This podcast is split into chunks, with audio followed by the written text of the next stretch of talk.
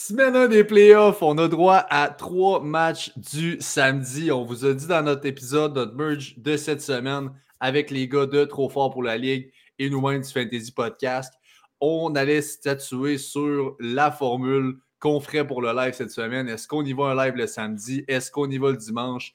Nous voilà dans une capsule. On a des questions avec des implications pour des matchs du samedi. On passe quelques questions en rapid fire et euh, on passe ça tout de suite.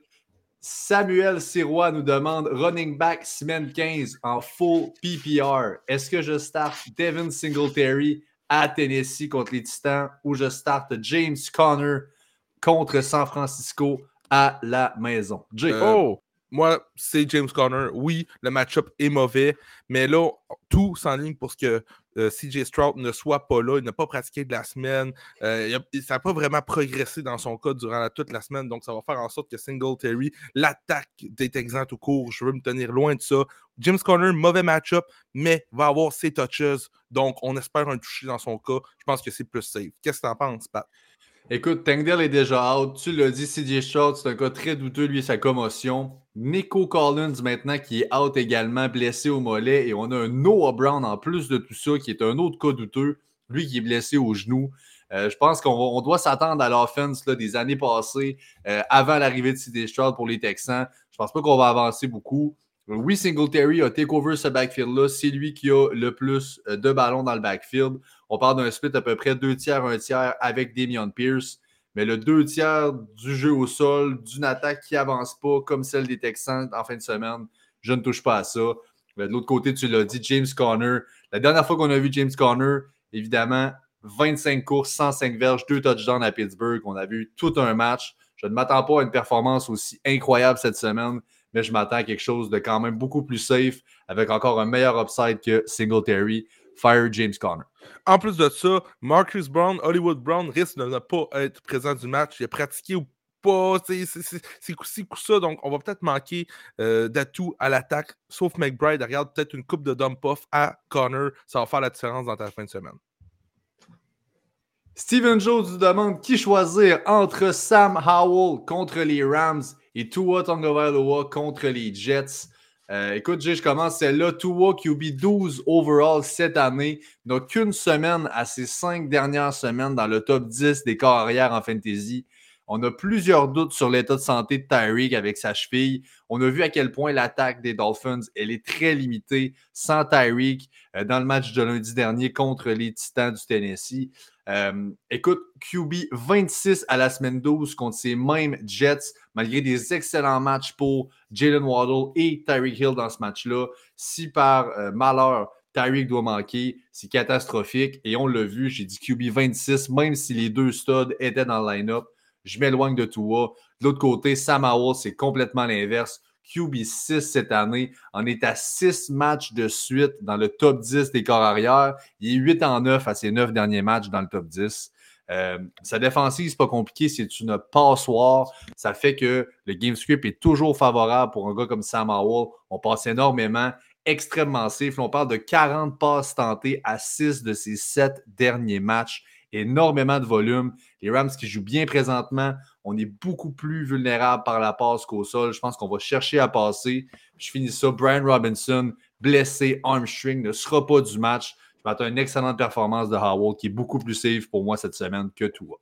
Mon choix aussi, c'est Howell. Pat, tu l'as dit, tu viens de donner toutes les stats importantes à propos de lui. Il a un floor incroyable en fantasy football. Tua, on a vu la semaine passée qu'il était capable de l'échapper. Et je pense que cette semaine, ça risque de ne pas être mieux contre les Jets. Les Jets, oui, c'est une passoire du côté euh, de la running game, mais du côté aérien, il laisse absolument rien. En moyenne, 13,5 fantasy points au receveur. Ça, ça veut dire que juste pour le QB, ça fait mal. Tua ne court pas. L'upside n'est pas là. Vas-y avec Howell. Moi, c'est mon choix. David Saint-Louis nous demande Salut fans de football, j'ai besoin absolument d'une victoire cette semaine pour les playoffs. J'hésite entre ces deux running backs. Qui vous me conseillez? Zach Moss ou Javante Williams? Jay, je. Yes, écoute, Zach Moss et Javante sont pour moi deux bonnes options cette semaine. Cependant, j'ai Zach Moss vraiment plus haut.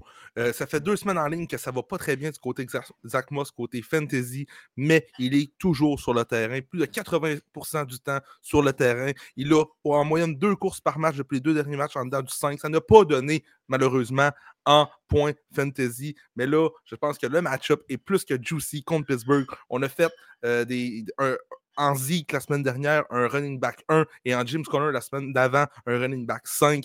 Donc, Zach Moss pour moi, dans ton dilemme, est mon choix. Cependant, Javante reste une bonne option safe, sauf que l'upside va du côté de Zach Moss. Qu'est-ce que tu en penses, Pat?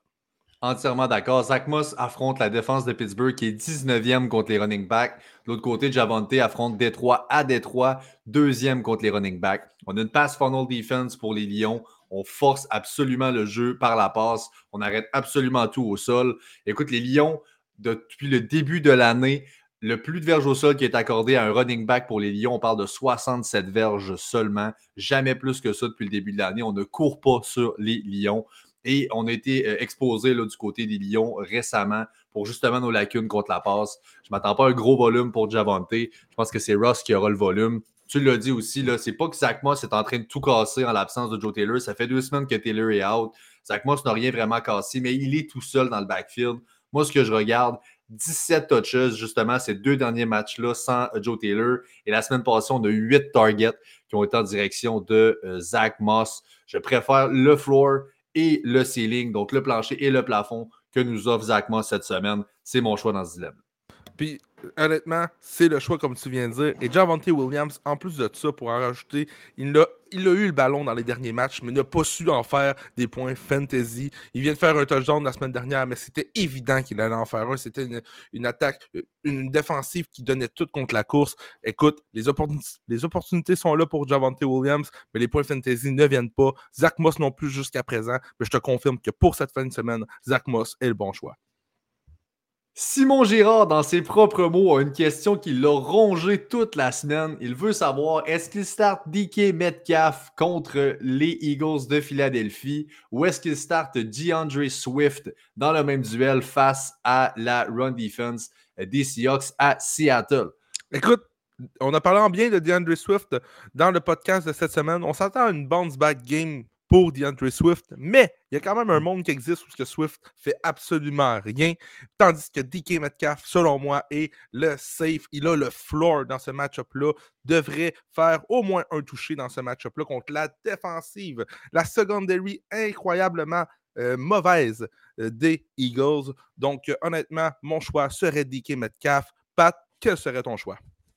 Mon gilet veut tout dire en ce moment. Il parle pour, euh, pour moi. C'est oh. DK Metcalf, effectivement, qui est mon choix. Si on oublie le dernier match avec Drew Locke contre le pass rush là, des Niners, écoute, il s'est absolument rien passé dans ce match-là pour Seattle. DK a 8 targets ou plus à 6 de ses 7 derniers matchs. Si on oublie son dernier match contre San Francisco, bien évidemment. Il y a en moyenne un touchdown par match à ses 4 derniers matchs. DK est chaud présentement. Il apprend même des, des langages des signes pour célébrer ses touchdowns. Puis terre ses haters, lui, qui euh, s'est fait, euh, écoute, euh, mettre à la vente plus souvent qu'autrement. Je pense que DK Metcalf, en ce moment, je ne veux pas le bencher, surtout comme tu l'as dit, Gino est sur la bonne voie, devrait revenir. En fait, a pratiqué le jeudi, va, à mes yeux, être du match pour ce duel-là contre les Eagles. aussi, il faut le dire, hein, les Eagles, 32e pire défensive de la Ligue et pour les carrières et pour les euh, receveurs de passes en fantasy. C'est une véritable passoire. Je veux absolument starter DK. De l'autre côté, euh, DeAndre Swift. Le game script est favorable autant pour euh, DeAndre Swift qu'il ne va l'être pour DK Metcalf. Les Seahawks ne sont pas très très bons. C'est la 28e def, les Seahawks contre les running backs. C'est pas que c'est une bonne défensive. Mm. c'est un match qui est censé être serré. On parle d'un spread à 3.5 en faveur des Eagles. Donc on, s'attend à ce que les Seahawks à la maison restent dans le match. Swift à ses trois semaines de suite, à ses trois dernières semaines, euh, dans le top, en dehors du top 25, en fait, son utilisation a nettement diminué depuis quelques matchs. On ne réussit pas à perdre le top 25. On est cold présentement.